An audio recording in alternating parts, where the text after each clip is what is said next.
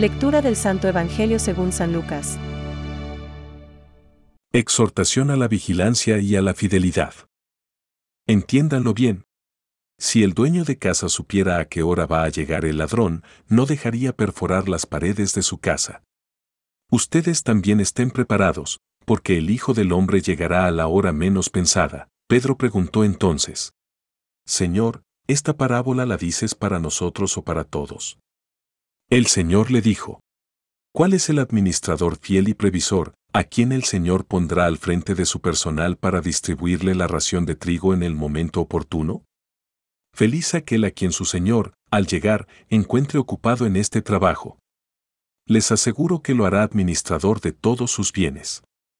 Pero si este servidor piensa, mi señor tardará en llegar y se dedica a golpear a los servidores y a las sirvientas, y se pone a comer, a beber y a emborracharse, su señor llegará el día y la hora menos pensada.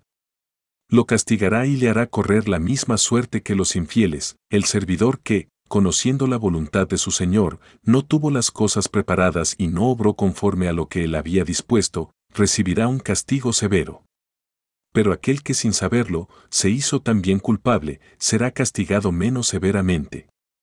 Al que se le dio mucho, se le pedirá mucho. Y al que se le confió mucho, se le reclamará mucho más. Es palabra de Dios. Te alabamos, Señor. Reflexión.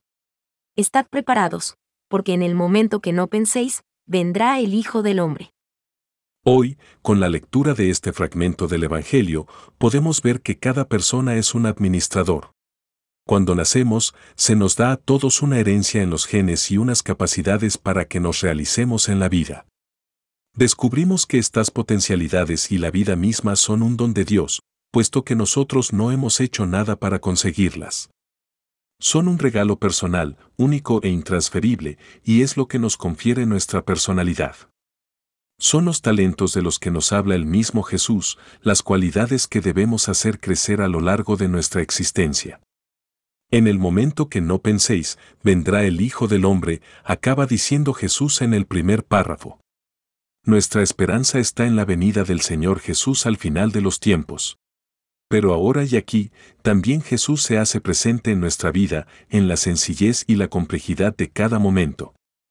Es hoy cuando, con la fuerza del Señor, podemos vivir su reino. San Agustín nos lo recuerda con las palabras del Salmo 32,12. Dichosa la nación cuyo Dios es el Señor, para que podamos ser conscientes de ello, formando parte de esta nación.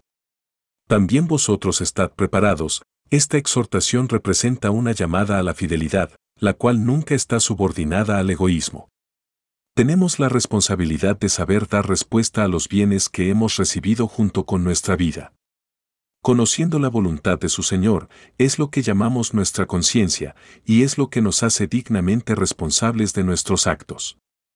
La respuesta generosa por nuestra parte hacia la humanidad, hacia cada uno de los seres vivos, es algo justo y lleno de amor. Pensamientos para el Evangelio de hoy. Ojalá se dignara el Señor a despertarme del sueño de mi desidia, a mí, que, aun siendo vil, soy su siervo. Ojalá me inflamara en el deseo de su amor inconmensurable y me encendiera con el fuego de su divina caridad. San Columbano, Abad. La somnolencia de los discípulos sigue siendo a lo largo de los siglos una ocasión favorable para el poder del mal. Esta falta de sensibilidad de las almas otorga un poder en el mundo al maligno. Benedicto XVI. En Jesús, el reino de Dios está próximo, llama a la conversión y a la fe, pero también a la vigilancia. En la oración, el discípulo espera atento a aquel que es y que viene. En comunión con su Maestro, la oración de los discípulos es un combate, y velando en la oración es como no se cae en la tentación. Catecismo de la Iglesia Católica, número 2.612.